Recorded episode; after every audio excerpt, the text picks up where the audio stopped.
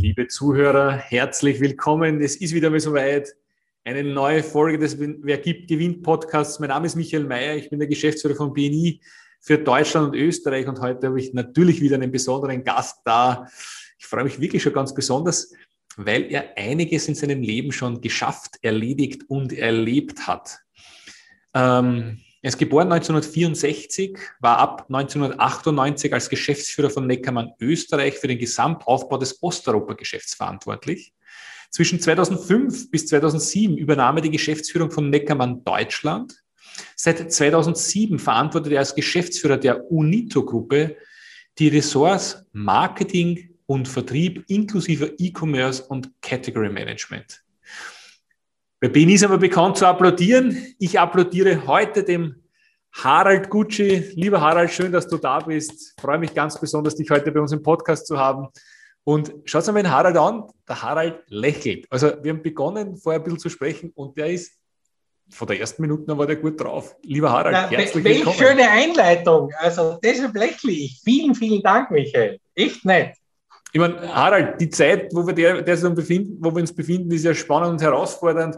Ähm, wie hältst du dich auf einem Level, wo du einfach eine positive Einstellung hast? Weil ganz ehrlich, ich meine, wir haben viele Unternehmer, die zuhören.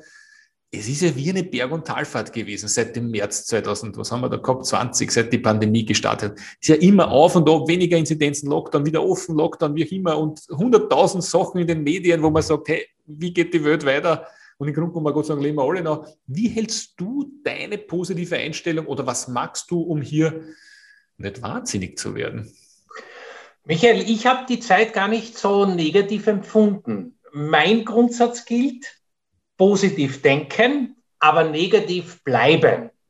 Und keiner hat sich diesen Virus gewünscht, äh, ich auch nicht. Äh, ich habe für mich die Devise, was ich verändern kann in meinem Leben das verändere ich. Das gehe ich an und da bin ich aktiv. So ein Virus ist ein externes Ereignis, das kann ich nicht verändern und damit lebe ich damit. Und so wie mit einem Wetter, ob das schön oder schlecht ist, ist mir völlig egal. Es gibt kein schlechtes Wetter, es gibt nur falsche Kleidung. So lebe ich auch das Leben mit diesem Virus. Und, und ich bin heute ein Mensch, der eher die positiven Seiten sieht. Ich bin vorher jeden zweiten Tag auf Dienstreise gewesen.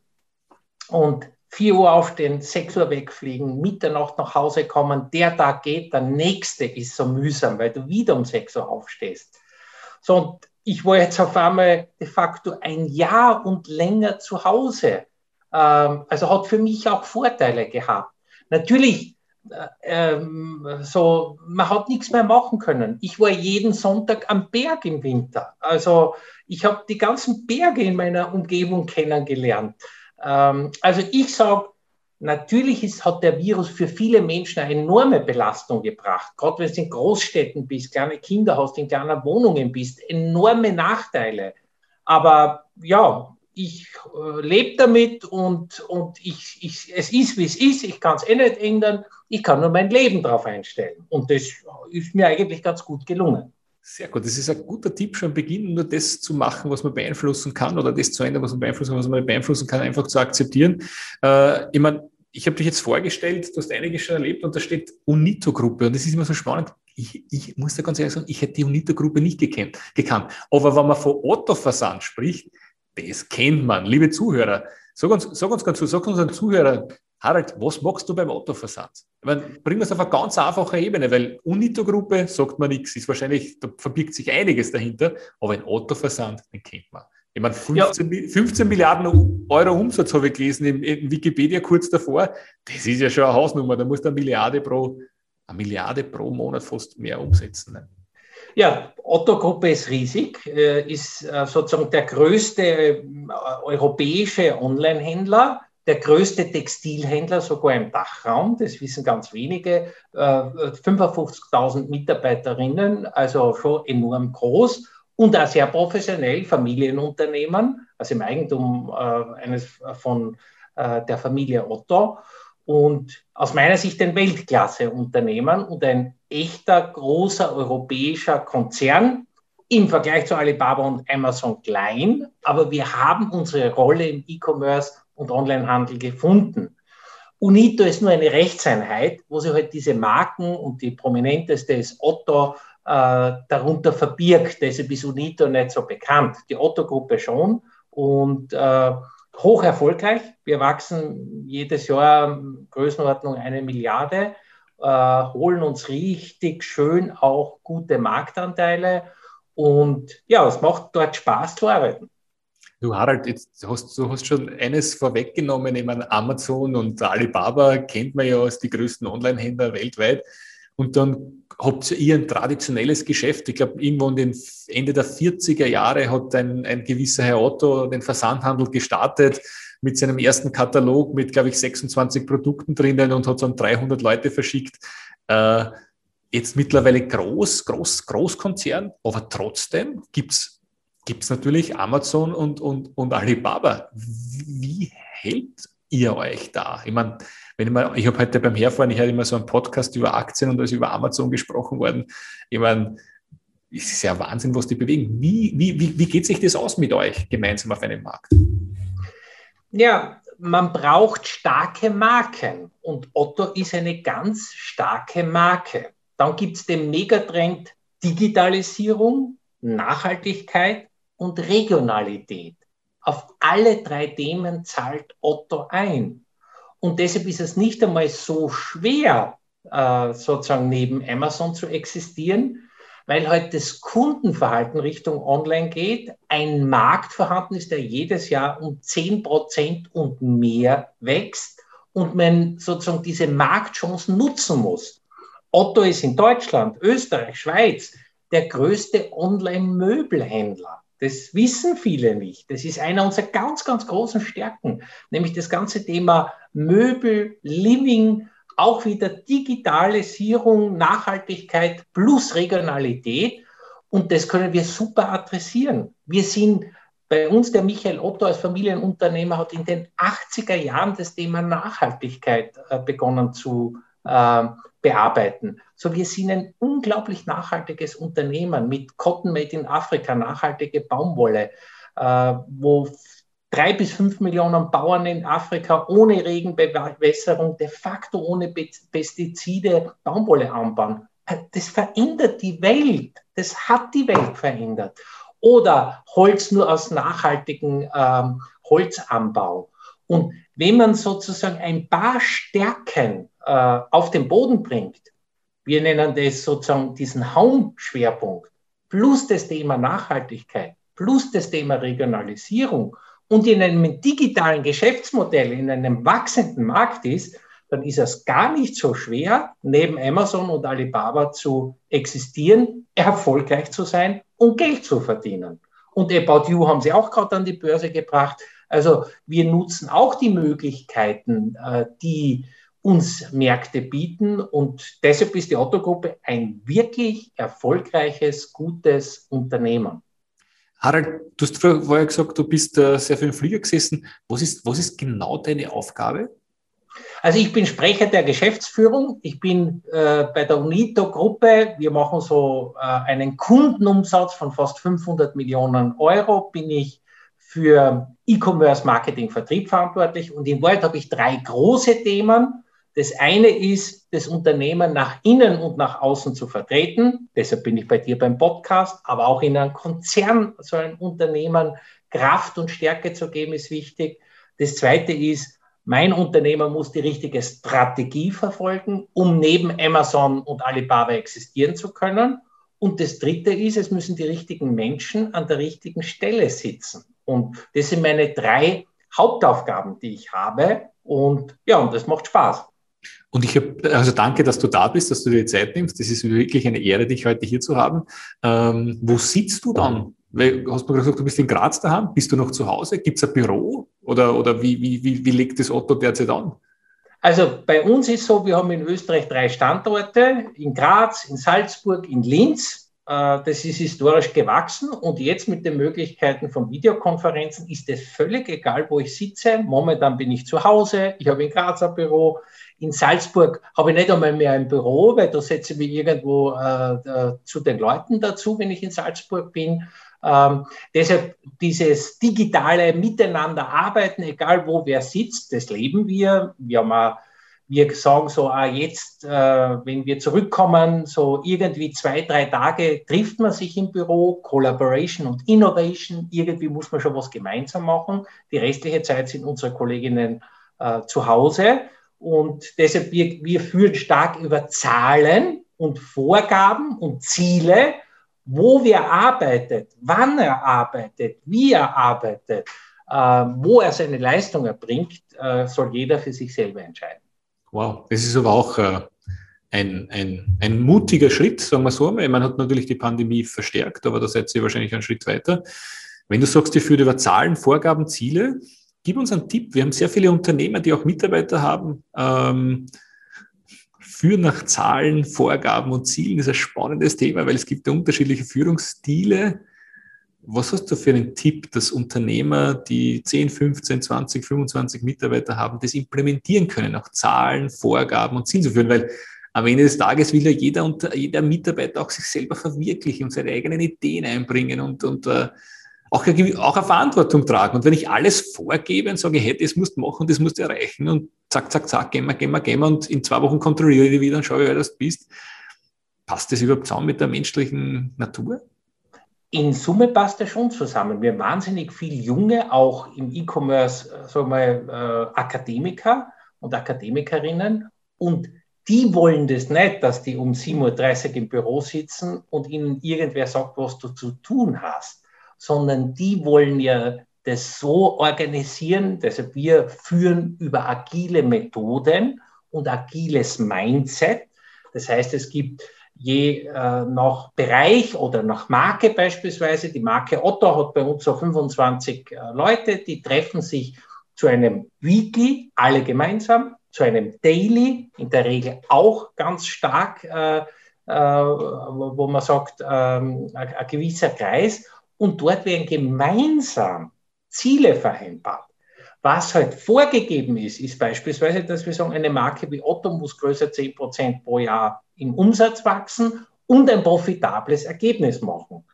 Und den Rest macht sich ein Team gemeinsam aus und die vereinbaren dann den Weg der Zielerreichung über Weeklies, wo man sich zwei, dreimal wirklich alle 25 trifft oder auch per Video und wo dann Aufgaben sozusagen ähm, verteilt werden, aber nicht ich gebe ihnen das vor, sondern die entscheiden das als Team selber. Und das schafft natürlich eine viel größere Arbeitszufriedenheit.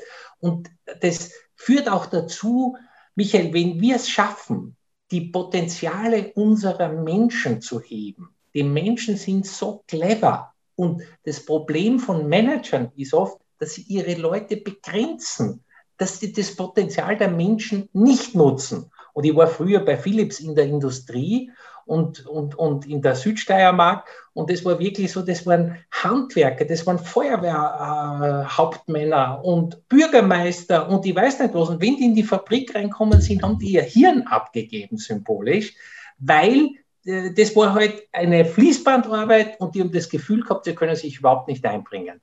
Und deshalb ist es so wichtig, diese Potenziale von Menschen äh, zu nutzen, und die nutzt man nur, indem man ihnen viel Freiräume gibt. Und das gelingt uns. Das resoniert sehr, sehr stark äh, mit mir, was du jetzt gerade erzählst. Das heißt aber grundsätzlich, wie geht es denn dann weiter, wenn diese Teams ihre Ziele erreichen oder übererfüllen? Was machst, machst du als Führungskraft oder der Otto Versand mit diesen Teams?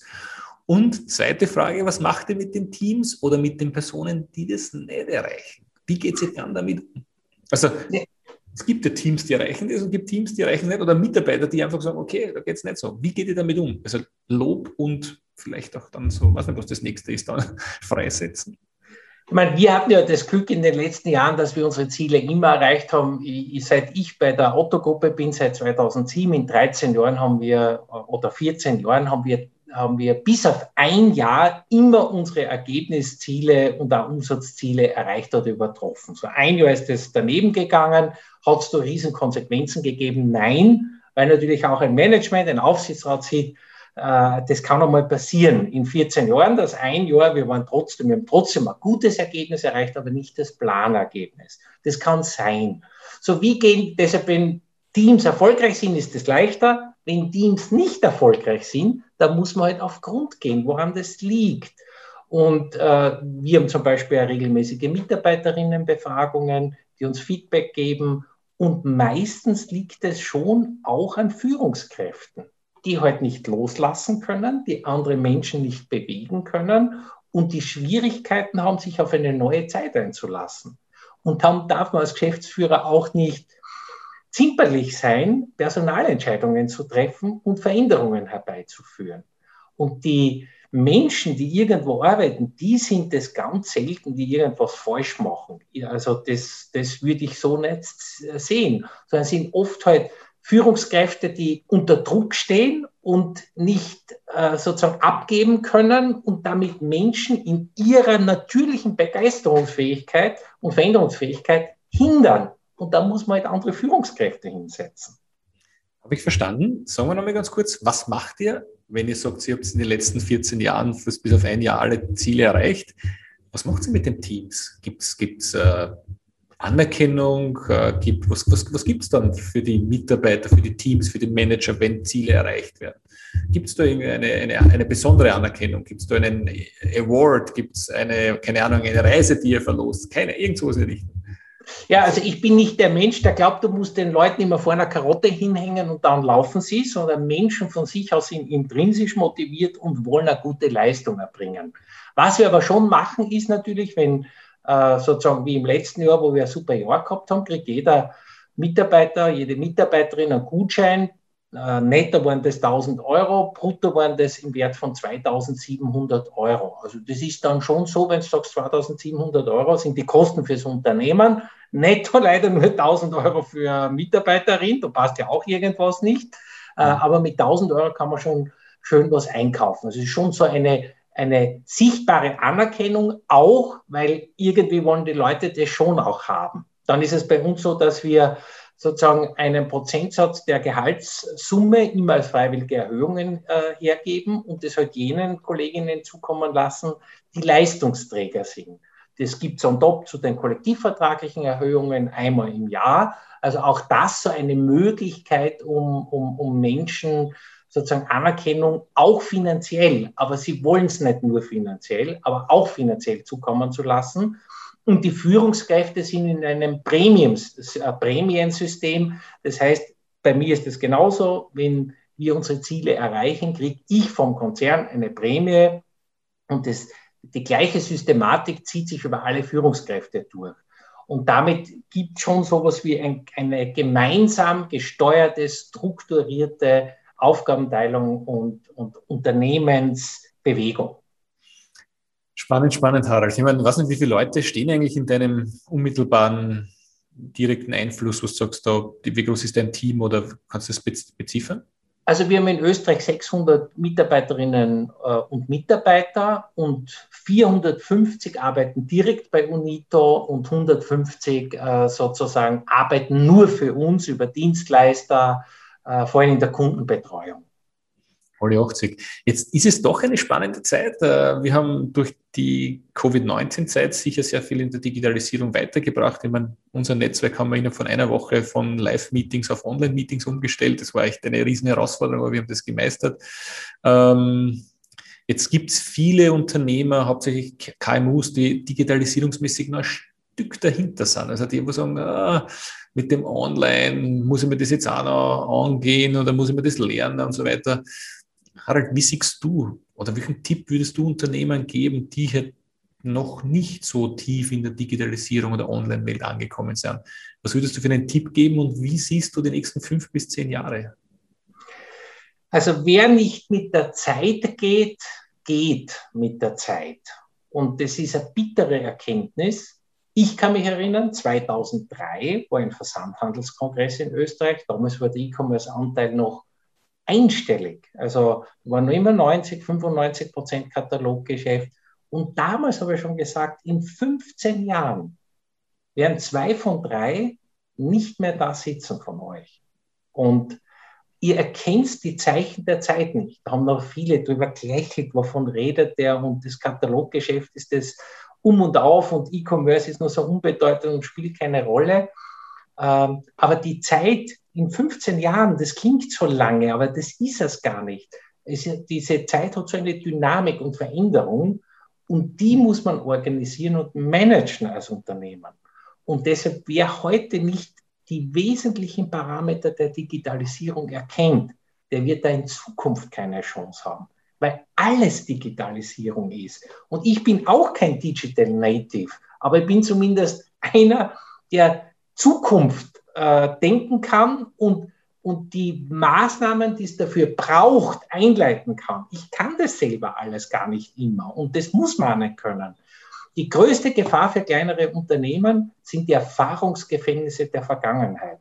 Wenn du 20 Jahre Erfolg hattest, ist das ein echter Fluch, weil du sagst, dieser Fluch des Erfolges führt dazu, dass ich heute nicht die Weichen für die Zukunft stelle. Weil 20 Jahre Erfolg ist, ich habe es ja immer richtig gemacht und ich bin ja schon 20 Jahre erfolgreich. Aber es ist kein Zeichen des Erfolges für die Zukunft. Deshalb kann ich jedem nur empfehlen, offen zu sein und sich der Zeit zu stellen, weil sonst trifft es zu. Wer nicht mit der Zeit geht, geht mit der Zeit. Schöner Satz, sehr schöner Satz, Harald. Jetzt müssen wir aber gleich ein bisschen in die Zukunft denken. Also ich habe da einige Bücher gelesen von zwei Trendforschern, ein Tag im Jahr 2025 und ein Tag im Jahr 2030 spulen wir, spulen wir mal voraus, 2030 ist in neun Jahren. Ich meine, die letzten 15 Jahre sind wie im Flug vergangen, jedenfalls in meinem Leben. Weiß nicht, wie es bei dir war, Harald, es ist ein Wahnsinn, wie schnell die Zeit ist.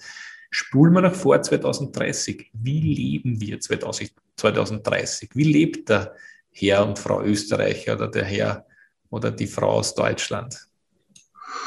Also, also wie, wie, siehst du das ganz konkret? Was, ich meine, ganz ehrlich, es kann ja nichts falsch sein. Was, wie siehst du das, wenn du Zukunftsdenker bist? Ja, schau Michael, 2000, seit 2007 gibt es das iPhone und mittlerweile kommt uns das vor, es das Jahrzehnte geben. Das gibt es aber noch nicht so lange. Und wir verwenden dieses Gerät täglich und wir gehen damit um und wir, wir, wir wissen, wie das funktioniert. Wir stehen jeden Tag auf und wir merken das gar nicht so und wir passen uns an. Deshalb 2030, ich kann hergehen und sagen, das Thema Digitalisierung wird noch einmal eine ganz andere Dimension nehmen das Thema äh, sozusagen Onlinehandel wird dazu führen, dass du einen Bildschirm hast, dass du ein Smartphone hast. Du ziehst das aus, die ersten werden sozusagen kommen am Markt. Du hast Hologramme, du wirst Ware online angreifen können äh, über Bildschirme, wo du sagst, auch diese Technologie wird es in zehn Jahren, sage ich einmal, geben. Und du wirst viel deiner Zeit für private Aktivitäten, Sport, Gesundheit, Fitness verwenden. Du wirst aber, aber dein Leben digital gestalten. Und wenn du aufstehst, und das tun heute schon viele, fragst du deinen Sprachassistenten, wie das Wetter ist und wie man fahren soll, was man tut. Wir werden völlig vernetzt und miteinander arbeiten, nicht nur bei Videokonferenzen, es wird noch viel einfacher und leichter werden. Wir werden sozusagen digitale Gesundheit haben, digitale Schulen haben, wir werden digitale äh, Instrumente des Lebens haben. Und da geht es nicht einmal darum, gefällt es mir oder nicht, sondern das bietet so viele Vorteile den Menschen, dass es genug Nutzer geben wird. Deshalb glaube ich, 2030, so anders wird unser Leben gar nicht sein als heute. Wir werden nur digitale Instrumente noch viel stärker nutzen, ähm, als wir das heute tun. Und wir werden natürlich viel älter werden, viel gesünder leben und möglicherweise 2030 die ersten Verlängerungen haben, wo sich Menschen und Maschinen, ob man das will oder nicht, äh, zusammenschließen, um Menschen ein längeres Leben bis zu 130 Jahre zu gewährleisten. Und deshalb, die Welt verändert sich in einem Tempo, ich finde das atemberaubend, das ist so schnell, aber ich finde, es ist auch eine Gnade, sowas erleben zu dürfen. Ganz, ganz spannend. Wo, wer inspiriert dich, wenn du in die Zukunft blickst? Gibt es da Leute, Bücher, Quellen, wo du sagst, die sind top, da kann man sie wirklich, äh, also die denken da richtig cool voraus? Also inspirieren tun wir natürlich große Unternehmen, weil die wahnsinnig viel Geld, Ressourcen, das sind aber kapitalmarktgetriebene Unternehmen, die haben das Geld, äh, sozusagen in Zukunftsprojekte investieren. Das finde ich schon ganz, ganz spannend. Natürlich höre ich über YouTube verschiedene Kanäle oder auch, äh, sage ich mal, auch äh, wie in der Autogruppe. Wir, wir, wir waren dann bei Alibaba in, in Hangzhou oder bei, in San Francisco, in Silicon Valley, bei den ganz Großen dieser Welt. Und da kriegt man schon eine enorme Inspiration mit und, und Zukunftsgedanken mit. Und deshalb die Zukunft äh, muss man denken können und die Zukunft äh, also wird uns viele, viele Chancen und Möglichkeiten bieten, äh, die außergewöhnlich sind. Harald, lass uns ein bisschen teilhaben. Wenn du hinter die, hinter die Vorhänge geblickt hast bei Alibaba oder bei Amazon oder wie auch immer, was, hat, was, was, was, was, was war so faszinierend, du gesagt hast, pfff, das war so, pfff, was die schon machen. Naja, bei Alibaba war es so, die haben neben einen Campus, der heißt Dream City, und da sind Tausende, Zehntausende Menschen, die kommen aus China, die haben nichts äh, außer eine gute Idee. Und, und das sind so Start-up-Center. Und die sind direkt neben Alibaba, ist nicht mehr Alibaba selber, sondern Dream City, wo du leben kannst, wo du ähm, staatlich finanziert sozusagen mit ganz wenig Geld durchkommst, aber du gründest ein Unternehmer, ein Venture-Business und die größten davon äh, sozusagen übernimmt äh, Alibaba und baut damit äh, noch mehr Marktpräsenz aus. Und sozusagen diese, dieses Zusammenspiel aus Wissenschaft und äh, Unternehmen äh, plus staatliche, sage ich mal, Aufträge schon beeindruckend. Und das gibt es auch in Silicon Valley. Da kommen die Besten aus der ganzen Welt, die in Wahrheit nichts haben, außer eine Geschäftsidee. Und die wollen sie umsetzen. Plus Asako. Das ist so irgendwie viel im Kopf und ansonsten nichts. Und viele von denen scheitern, 90 äh, Prozent von denen scheitern. Aber die zehn, die es schaffen oder die fünf, die es schaffen, die bewegen die Welt. Und das ist irgendwie so beeindruckend, dass es genug Menschen gibt, die wollen nicht Sicherheit und einen sicheren Job, sondern die wollen eine Idee, die sie selber haben, in die Praxis umsetzen. Und diese Ökosysteme dort, die schaffen das. Und Deshalb, das ist sehr beeindruckend. Und wenn ich das mit Europa vergleiche, dann habe ich das Gefühl, wir sind eher in einem Museum, muss man echt sagen, im Vergleich zu Silicon Valley oder zu China. Und deshalb ist einer meiner Sprüche immer so, America innovates, China duplicates and Europe regulates. Und wir regulieren uns zu Tode im Vergleich zu den beiden anderen. Und das finde ich echt schade. Harald, du bist ein Star, muss man ganz klar sagen. Also, auf, auf ein, also so schön zusammengefasst hat selten wer, aber ich bin da hundertprozentig bei dir. Äh, es ist ganz interessant, was da passiert. Und äh, gerade vorher hast du gesagt, äh, wir haben die letzten 20 Jahre gut gemacht oder, und, und wir leben die nächsten 10 Jahre noch davon. Und das ist, glaube ich, unser Thema in Europa, wo wir sagen, wir haben die letzten 20 Jahre sicher gut gemacht. Nur wenn wir weiter die letzten, wenn wir das machen, was wir die letzten 20 Jahre gemacht haben, wird es uns so, wenn wir wirklich einen Wettbewerbsnachteil haben. Und bei uns scheitert es nicht an der Intelligenz, äh, bei uns scheitert es wahrscheinlich auch an dem Thema aus der Komfortzone herauszukommen äh, und Dinge anders zu machen und Dinge zu verlassen. Ich merke das bei mir selber, was das ausgelöst hat, von unserem herkömmlichen Businessmodell umzusteigen auf, auf Online-Meetings, weil wir greifen uns ja an und so weiter. Nur, ich glaube, in zehn Jahren haben wir die Holodecks definitiv, wo wir spüren, riechen. Ob es alle haben werden, weiß ich nicht, aber das wird sicher, das wird sicher schon angekommen sein. Genau. Genau. Weißt du, wie in Silicon Valley, da war der Börsengang von Facebook und da sind dann die CEOs der Otto-Gruppe gekommen, riesiges Unternehmen und da haben wir ein Meeting gehabt bei Facebook, da, da waren sie noch nicht im jetzigen Headquarter, waren sie ganz klein. Und da waren so ein paar auch Facebook-Manager. Und was mich so beeindruckt hat, war auch die unglaubliche Kundenorientierung, weil da kommen äh, sozusagen von der Otto-Gruppe, damals haben wir bei Google schon dreistellige Millionenbeträge für Online-Marketing ausgegeben, dreistellige, größer 100 Millionen. Und Facebook, da kommt wer, wir würden sofort versuchen, irgendwie das zu organisieren. Die hatten keine Idee, was sie mit uns anfangen, sondern diese unglaubliche Kundenorientierung. Zuerst müssen wir groß werden, Facebook ausrollen, Connecting the, the World, die Welt verbinden. Und erst wenn das gelungen ist, machen wir uns überhaupt Gedanken, wie können wir Werbung und Unternehmen äh, integrieren. Und das war so, da, da kommen dann alle Geschäftsführer der Otto-Gruppe und das, was die uns erzählt haben, das fällt mir nachts im Klo um zwei Uhr ein. Nämlich gar nichts. Die haben nur die Kundenorientierung gehabt, zu sagen, wir müssen Facebook weltweit groß machen. Und nicht einmal, wie monetarisiere ich das Geschäftsmodell. Und wir in Europa würden sofort immer hergehen und sagen, Businesspläne und Überlegungen und, und, Simulationen und Ausrechnen und versuchen, die Zukunft in Zahlen abzubilden. Die haben ein, ein, eine Linie gehabt, die hat geheißen, Kundenorientierung und Facebook groß zu machen. Und wie wir daraus Geld machen, völlig wurscht. Darüber kümmern wir uns drei oder vier Jahre später. Haben sie dann auch gemacht, weil die verdienen jetzt Geld ohne Ende. Jetzt wissen die genau, was man tun muss. Damals waren die Ideen los.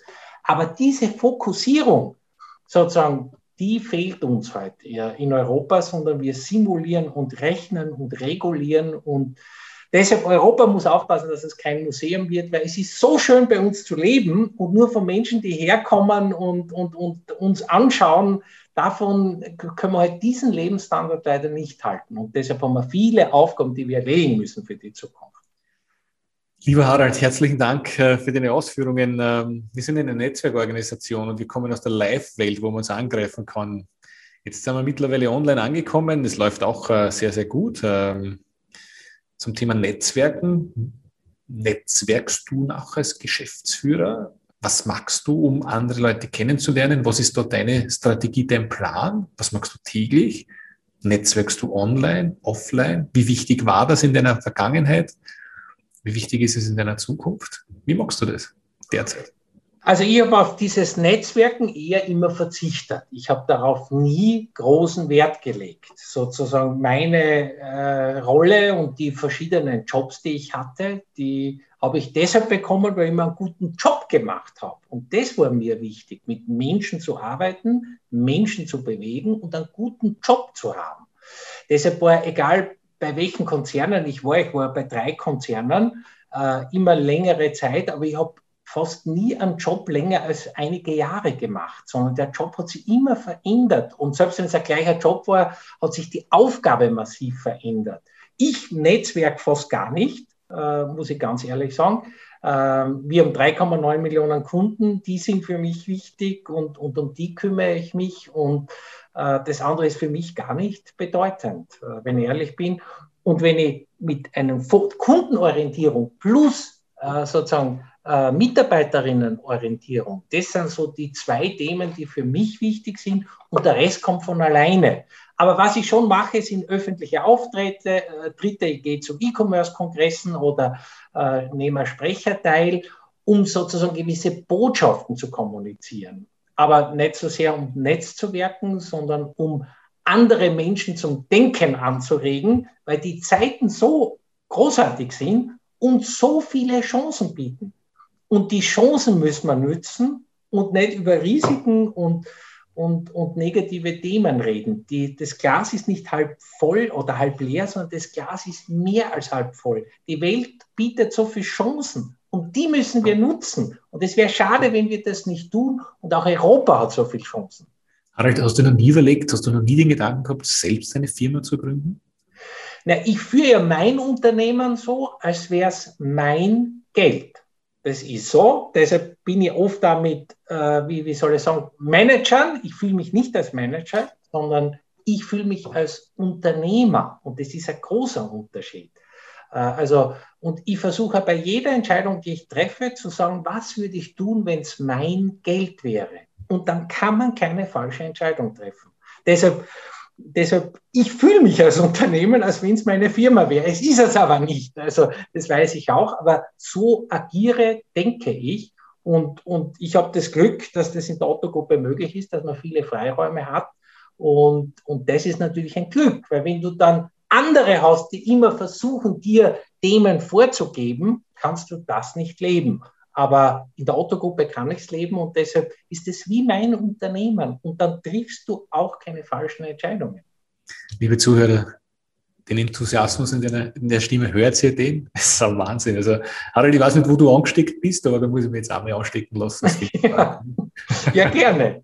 Weil es macht einfach Spaß, Erfolg zu haben, mit Menschen zu arbeiten und Themen voranzubringen. So, das wollen wir doch alle. Wir, wir wollen natürlich auch, auch, Geld verdienen, und, und, aber in Wahrheit wollen wir doch Dinge bewegen. Und mich motiviert es, wenn Kunden mir positives Feedback geben.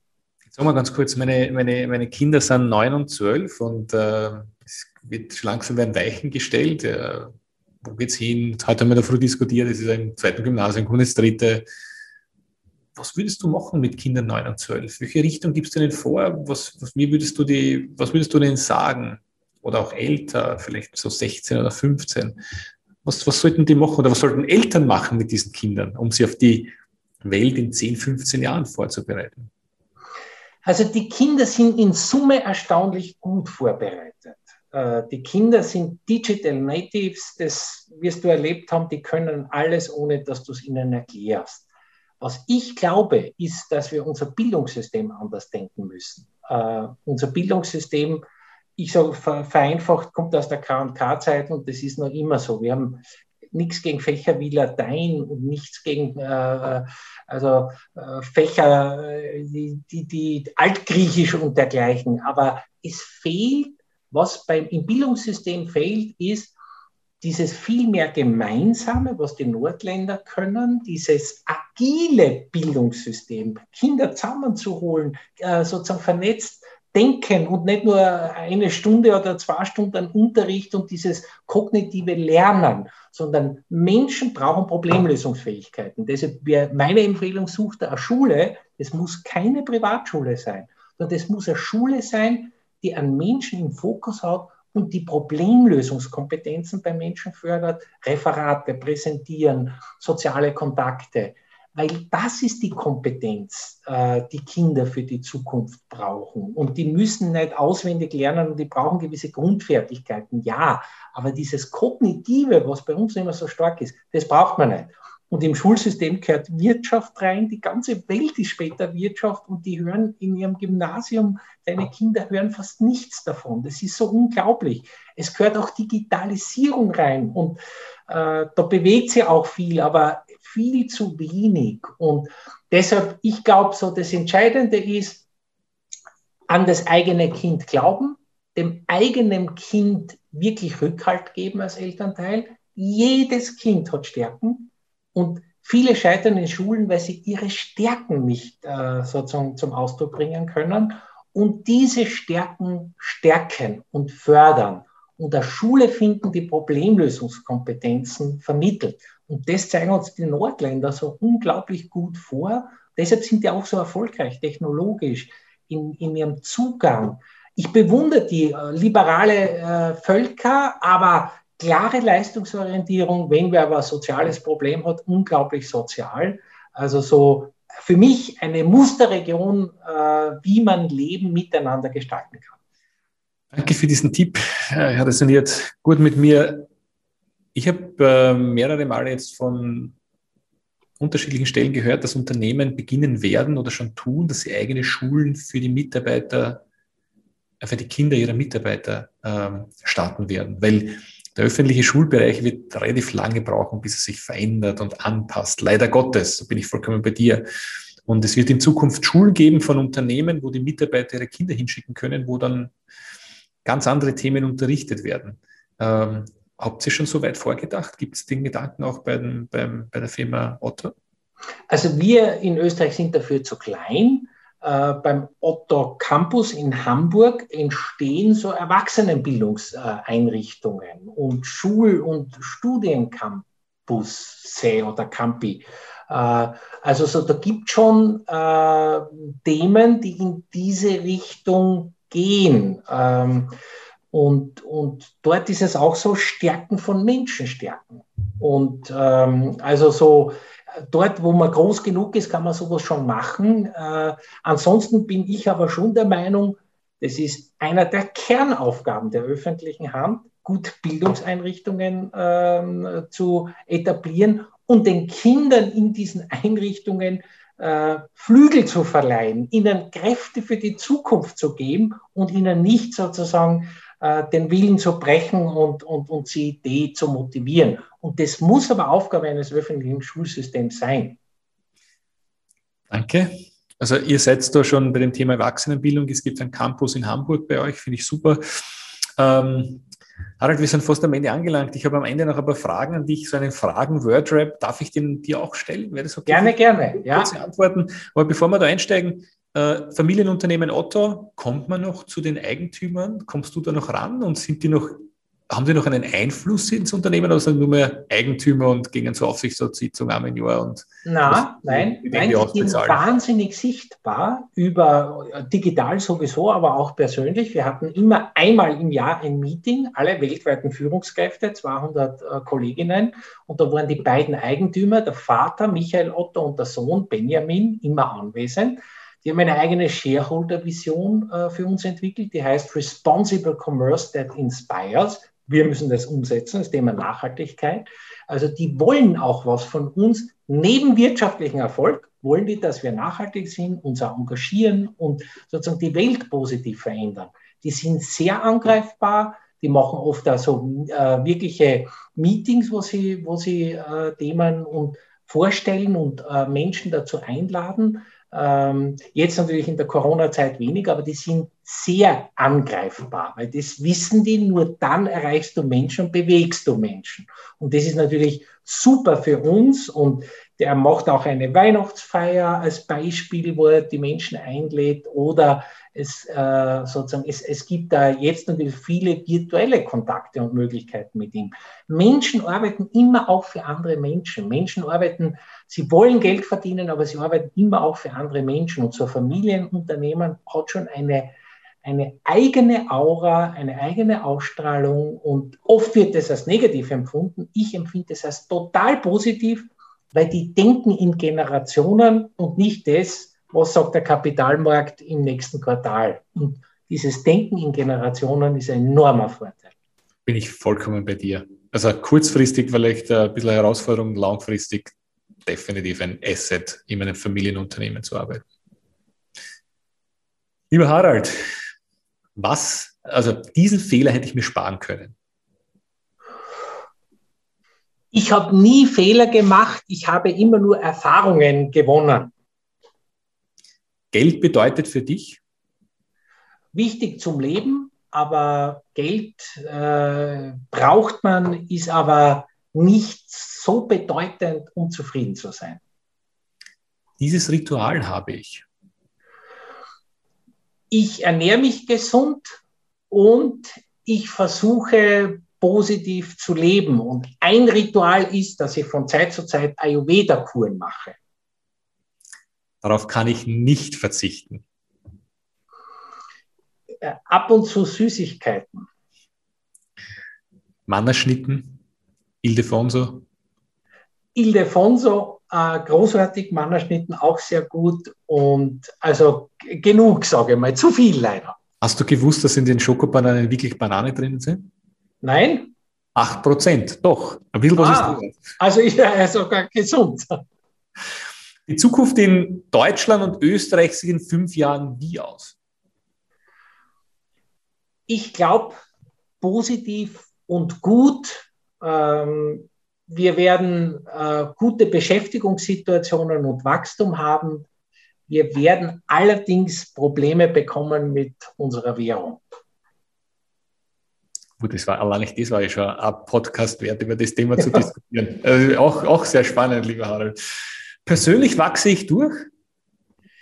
Jeden Tag besser zu werden, ähm, durch Ziele, die ich im Leben habe. Erstens, ich will 100 Jahre alt werden. Zweitens, ich will alle Länder dieser Welt bereisen.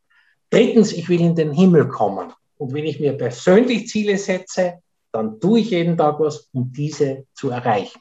Sehr schön. Äh, Jungunternehmer sollten als erstes was tun? Eine Geschäftsidee haben, daran glauben und äh, sich nicht abbringen lassen. Das ist das Wichtigste, der Glaube an sich selber. So just do it und geh es an. Und dann braucht man schon Hilfe und Unterstützung als zweiter Schritt. Das ist ganz spannend. Ich, kann, ich, meine, ich mein erstes Unternehmen 97 gegründet, mein zweites 99, ich war relativ jung und immer, wenn ich was gründe, gegründet habe, was Neues, hat meine Familie gesagt, das funktioniert nie, mach das bitte nicht. Ich habe noch nicht gehört drauf, weil man das eh überlegt habe, aber was uns noch andere führt, ist, auch wenn du daran scheiterst, in jungen Jahren, geht die Welt nicht unter. Scheitern in älteren Jahren ist die größere Herausforderung bei uns in unserem Kulturbereich äh, oder Kulturkreis, wo wir sind. Aber solange du jung bist, du hast, du, die, die Leute verzeihen da so viele Fehler, das ist unvorstellbar. Ich, ich komme jetzt in ein Alter, wo ich sage, jetzt ist, bin ich nicht mehr, weil ich, ich fühle mich zwar noch so jung, aber es, es ist leider Gottes nicht mehr. Aber darum, schöner Satz, äh, jung kannst echt was machen. Also da lass dich nicht abbringen davon. Und ich finde die Menschen, auch die gescheitert sind, finde ich großartig. Und das sind die Unternehmer, die die Welt bewegen. Und wenn du einmal einmal oder zweimal gescheitert bist, wenn du jung bist, weißt du, wie du Themen richtig machst. Leider haben wir nicht diese Kultur. Bei uns ist das alles negativ. Aber in Wahrheit ist das total positiv, weil echt scheitere ja nur dann, wenn ich nichts tue, wenn ich mein ganzes Leben mit denen herumtrage und die nicht umsetze, dann scheitere ich. Ich scheitere nicht, wenn ich was tue und das geht daneben. Das gehört zum Leben dazu. Ist eine Erfahrung. Bin ich bei dir. Darauf bin ich wirklich stolz. Ich bin total stolz auf meinen Sohn, ich bin stolz auf meinen Werdegang, weil ich komme eher aus einer ganz armen Familie. Der Vater war Forstarbeiter und Stahl, äh, dann später Stahlarbeiter. Die Mutter war, war, hat, hat so eine kleine, war Näherin äh, und, und, und äh, sozusagen, also ich bin der erste Akademiker in der Familie. Also deshalb bin ich schon stolz darauf, äh, aus meinem Leben was gemacht zu haben und auch die Chance auf gute Bildung bekommen zu haben. Äh, und ja, das hat mir geholfen. Äh, und ich bin stolz darauf, wenn ich Menschen auch was weitergeben kann. Dieses Buch sollte jeder Unternehmer kennen. John F. Kennedy, Zivilcourage. Sehr schöner Tipp. Alle 80. Mein größtes Vorbild ist oder war? Das ist eine sehr gute Frage. Mein größtes Vorbild ähm, ich finde, äh, Obama war so etwas, wo man sagt, ein enormes Vorbild, ein lockerer Mensch, äh, der erste Schwarze, der Präsident worden ist. Klare Strategie. Der hat im Übrigen, war der nicht nur brav und achtsam, sondern Obama Bin Laden hat er ermorden lassen. Also der, war, der hat auch Härte gehabt, äh, was zu einem Präsidentenamt, ob man das will oder nicht, auch dazu gehört aber der war so positiv Menschen gegenüber eingestellt. Und, und sowas finde ich gut, dass wir Menschen ähm, eine Motivation mitgeben können. Und das äh, habe ich bei Obama, also bei, bei, bei wirklich am, am meisten äh, bewundert. Die Frage ist nämlich ganz spannend. Ich kriege meistens sehr selten wirklich gute Antworten drauf, weil, weil das für Leute, die sehr erfolgreich sind, einfach sagen, die haben gar nicht so Vorbilder. Es ist so eine, eine Reihe. In meinem Leben kann ich sagen, hat es Leute gegeben, die mich inspiriert haben, dass ich dort bin, wo ich heute bin. Das waren damals meine, meine Vorbilder, die haben sich auch verändert. Dann habe ich das erreicht, dann ist das nächste Vorbild gekommen.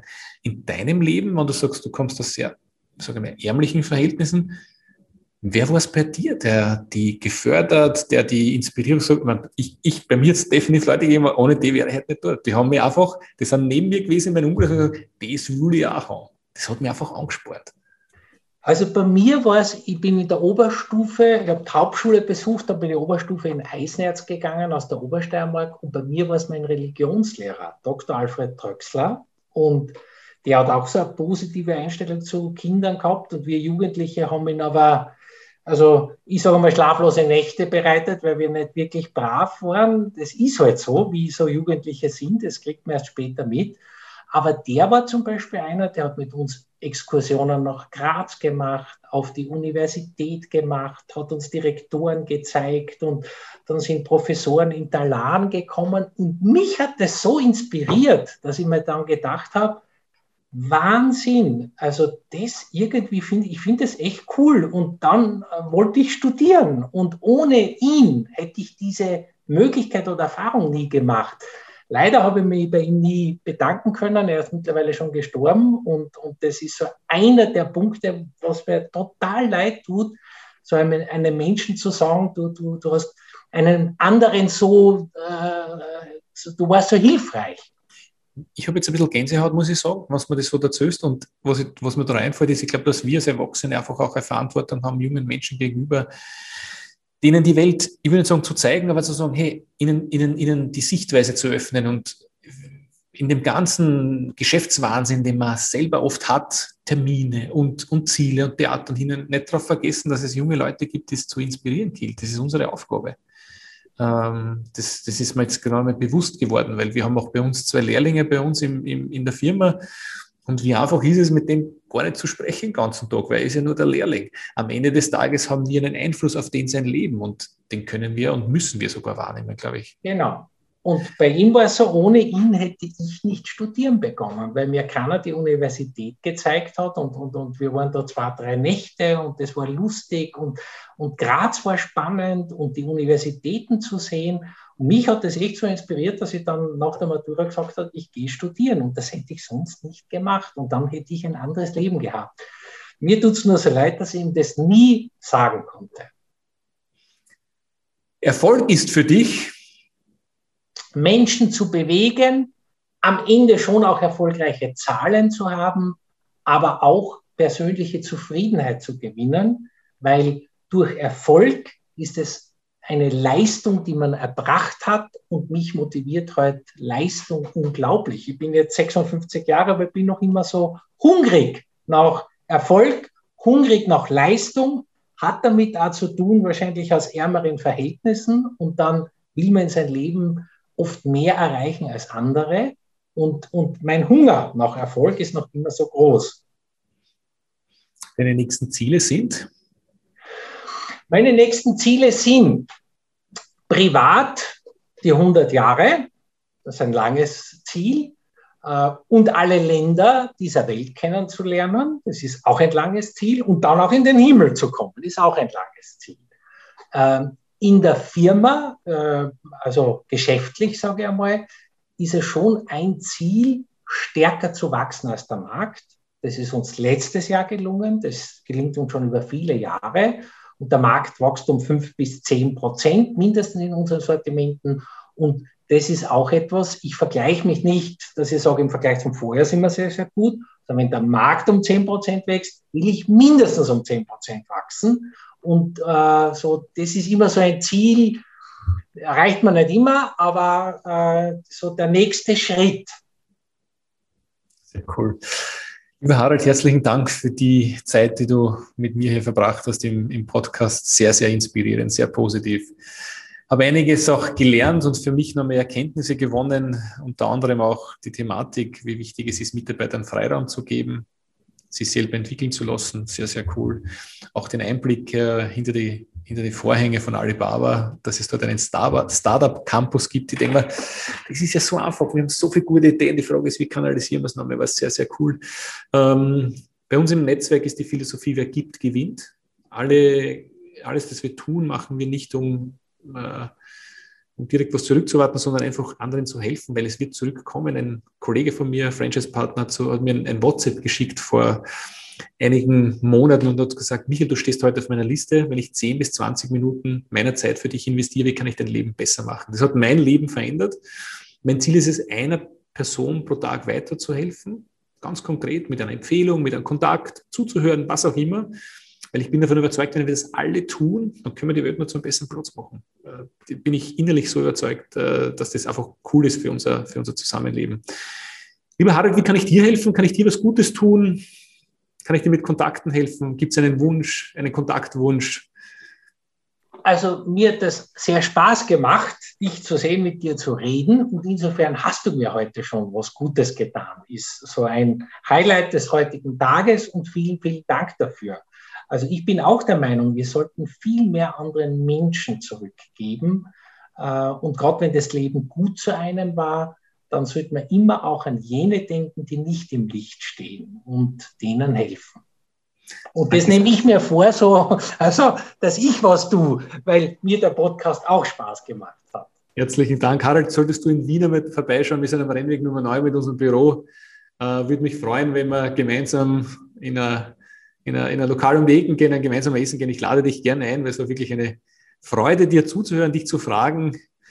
Liebe Zuhörer, sollte euch das, was ich heute, was ich gehört habe, gefallen haben, liked uns, shared uns, schreibt uns Rezensionen. Sollte euch das, was ich, was ich gehört habe, nicht gefallen hat, dann freue ich mich über Feedback, weil Feedback ist das Futter der Champions, da bin ich überzeugt davon. Lieber Harald, ich wünsche dir einen wunderschönen Tag. Danke für deine Ausführungen, liebe Zuhörer, danke fürs Zuhören.